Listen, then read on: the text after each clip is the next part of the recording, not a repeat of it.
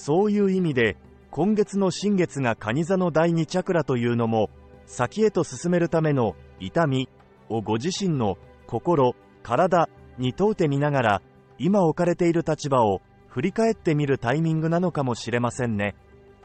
特に、蟹座と新月はとても深い意味がありますので、この新月のタイミングでは、特に自分の心に問うてみることをしてみてくださいね。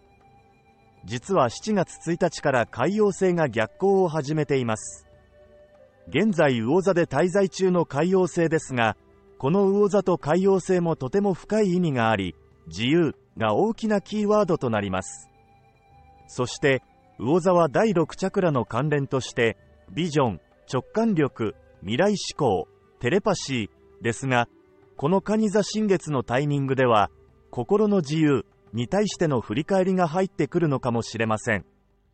その先に続く未来を自由に選択するためのエネルギーの流れを感じてみると良いと思います。